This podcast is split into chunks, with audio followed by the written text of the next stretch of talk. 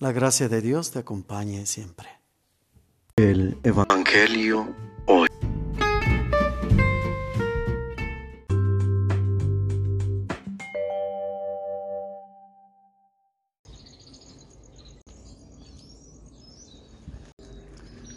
Del Santo Evangelio según San Juan. En aquel tiempo se encontraba enfermo Lázaro en Betania, el pueblo de María y de su hermana Marta. María era la que una vez ungió al Señor con perfume y le enjugó los pies con su cabellera. El enfermo era su hermano Lázaro. Por eso las dos hermanas le mandaron decir, Señor, el amigo a quien tanto quieres está enfermo. Al oír esto, Jesús dijo, Esta enfermedad no acabará en la muerte, sino que servirá para la gloria de Dios, para que el Hijo de Dios sea glorificado por ella. Jesús amaba a Marta, a su hermana y a Lázaro. Sin embargo, cuando se enteró de que Lázaro estaba enfermo, se detuvo dos días más en el lugar en que se hallaba. Después dijo a sus discípulos, Vayamos otra vez a Judea. Los discípulos le dijeron, Maestro, hace poco que los judíos querían apedrearte, y tú vas a volver allá. Jesús les contestó, ¿Acaso no tiene doce horas el día? El que camina de día no tropieza, porque ve la luz en este mundo. En cambio, el que camina de noche tropieza porque le falta la luz. Dijo esto y luego añadió, Lázaro, nuestro amigo, se ha dormido, pero yo voy ahora a despertarlo. Entonces le dijeron sus discípulos, Señor, si duerme es que va a sanar. Jesús hablaba de la muerte, pero ellos creyeron que hablaba del sueño natural. Entonces Jesús les dijo abiertamente, Lázaro ha muerto y me alegro por ustedes de no haber estado allí, para que crean. Ahora vamos allá. Entonces Tomás, por sobrenombre el gemelo, dijo a los demás discípulos, vayamos también nosotros para morir con él. Cuando llegó Jesús, Lázaro llevaba ya cuatro días en el sepulcro. Betania quedaba cerca de Jerusalén, como a unos dos kilómetros y medio. Y muchos judíos habían ido a ver a Marta y a María para consolarlas por la muerte de su hermano. Apenas oyó Marta que Jesús llegaba, salió a su encuentro. Pero María se quedó en casa. Le dijo Marta a Jesús, Señor, si hubieras estado aquí, no habría muerto mi hermano, pero aún ahora Estoy segura de que Dios te concederá cuanto le pidas. Jesús le dijo, tu hermano resucitará. Marta respondió, ya sé que resucitará en la resurrección del último día. Jesús le dijo, yo soy la resurrección y la vida. El que cree en mí, aunque haya muerto, vivirá y todo aquel que está vivo y cree en mí, no morirá para siempre. ¿Crees tú esto? Ella le contestó, sí, Señor. Creo firmemente que tú eres el Mesías, el Hijo de Dios, el que tenía que venir al mundo.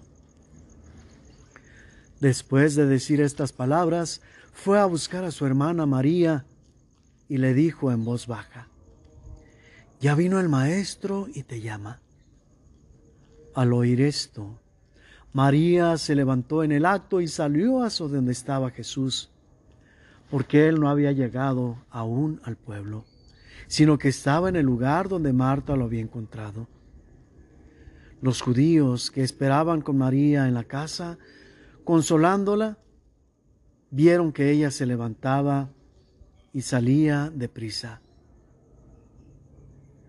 Pensaron que iba al sepulcro para llorar allí y la siguieron. Cuando llegó María donde estaba Jesús, al verlo se echó a sus pies y le dijo, Señor, si hubieras estado aquí, no habría muerto mi hermano. Jesús, al verla llorar y ver llorar a los judíos que la acompañaban, se conmovió hasta lo más profundo y preguntó, ¿dónde lo han puesto? Le contestaron, ven Señor y lo verás. Jesús se puso a llorar y los judíos comentaban, de veras cuánto lo amaba. Algunos decían, ¿no podía este que abrió los ojos al ciego de nacimiento hacer que Lázaro no muriera? Jesús, profundamente conmovido todavía, se detuvo ante el sepulcro que era una cueva sellada con una losa. Entonces dijo Jesús, quiten la losa. Pero Marta, la hermana del que había muerto, le replicó, Señor, ya huele mal porque lleva cuatro días le dijo Jesús, ¿no te he dicho que si crees verás la gloria de Dios? Entonces quitaron la piedra. Jesús levantó los ojos a lo alto y dijo, Padre, te doy gracias porque me has escuchado. Yo ya sabía que tú siempre me escuchas pero lo he dicho a causa de esta muchedumbre que me rodea, para que crean que tú me has enviado.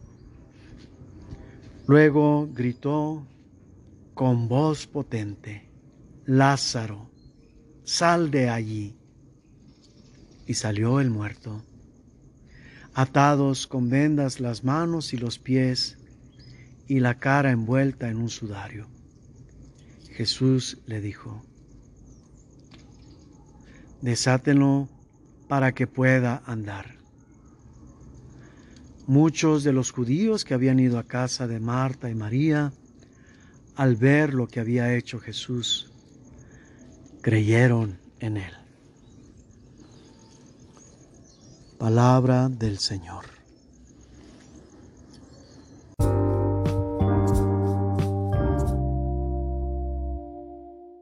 Reflexión.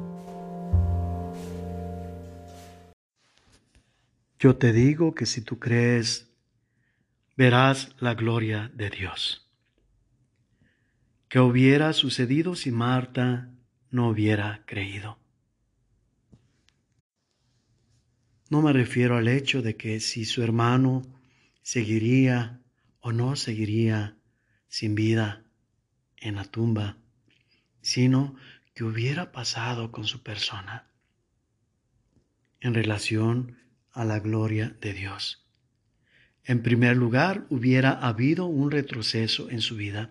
Traigamos aquel pasaje donde Jesús estuvo en su casa para comer, como María enjugaba los pies de Jesús mientras los bañaba con su llanto arrepentida,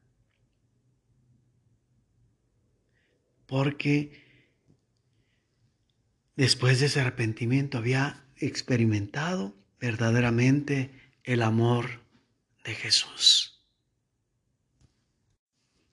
Porque como él lo dijo, ama más aquel a quien se le perdona más. En ese tiempo, recordemos cómo Marta se desahogaba ante Jesús quejándose de que le tocó hacer todo en casa mientras María estaba con él. Sabemos perfectamente el resto. En esta estampa, en este pasaje, tenemos una Marta que se afana más por las cosas del mundo. Hoy en este pasaje le escuchamos completamente diferente. Desde que se encuentra con Jesús al llegar este cómo después de una interacción reflexiva, Marta llega a declarar con su boca lo que hay en su corazón. Sí, Señor, yo creo firmemente el Mesías que habría de venir al mundo, eres tú. Ciertamente, mientras estemos en este mundo, siempre nos va a faltar algo para completar nuestra fe, nuestra formación espiritual. Y Marta no es la excepción. Quiten la piedra, Señor, dice Marta, ya huele. Ya lleva cuatro días en la tumba. Vuelve entonces Jesús a provocar en ella la reflexión espiritual y le recuerda lo anterior. No te he dicho que si tú crees verás la gloria de Dios. Es tiempo para Marta de aplicar esa fe que confesó con sus labios. ¿Qué hubiera pasado si Marta no hubiera creído? Este suceso tan claro y tan extremo de Jesús por provocar en nosotros una fe mayor, sabiendo que si no vemos con los ojos corporales, si no escuchamos con los oídos corporales, nos va a ser muy difícil creer sin estos sentidos, solamente con los sentidos espirituales, porque no sabemos todavía cómo usarlos correctamente. Este ejemplo que había preparado Jesús y que sin entenderlo los discípulos se los había planteado, tuvo como fruto la conversión de muchos judíos, como dice el pasaje del Evangelio. Lo triste en nuestra vida, que nos acostumbramos tanto a las grandezas de Jesús, que nos acostumbramos a estas grandezas y al final, en lugar de acrecentar nuestra fe, pasan desapercibidos los milagros más auténticos y dignos de admiración en nuestra vida. Cada respiro, cada paisaje, cada sonrisa, cada gesto o cada palabra de amor es en sí un milagro que nos transforma, que nos hace entrar en un gozo profundo. Tristemente, a todo esto nos acostumbramos y ya no pasa desapercibido. Parte de la esencia de Dios y Jesús, recordemos, siendo la segunda persona de la Trinidad, es Dios. No debe dejar de sorprendernos, no debemos dejar de admirar lo que hace en nosotros. No debemos dejar de admirar lo que el Espíritu Santo obra por, en y para nosotros. Yo te digo que si tú crees, verás la gloria de Dios. En esto consiste el creer, en no dejar nuestra capacidad de asombro. Mientras Dios sea un misterio para nosotros. Mientras siga haciéndolo, sabremos que vamos por el camino correcto. Yo te digo que si tú crees, verás la gloria de Dios. ¿Crees tú esto? El Dios del amor que te acompaña en todo momento te bendiga. En el nombre del Padre, y del Hijo, y del Espíritu Santo.